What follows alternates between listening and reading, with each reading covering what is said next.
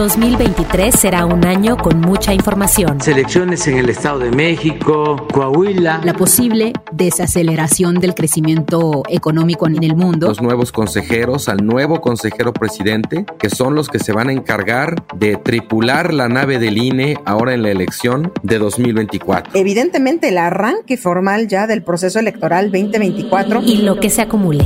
Qué bueno que en expansión tenemos una nueva temporada de otros datos.